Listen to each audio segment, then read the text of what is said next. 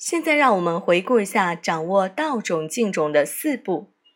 第一步，选对浸种方法，日浸夜露是个不错的方法。第二步，配好浸种药剂。我们讲解两种浸种药剂，你还记得吗？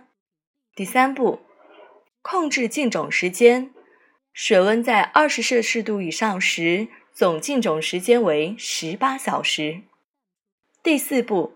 浸种后需冲洗，至少反复冲洗三次，千万要记住。好了，经过晒种、选种、浸种、消毒、清洗好后的种子就可以进入下一个环节——催芽。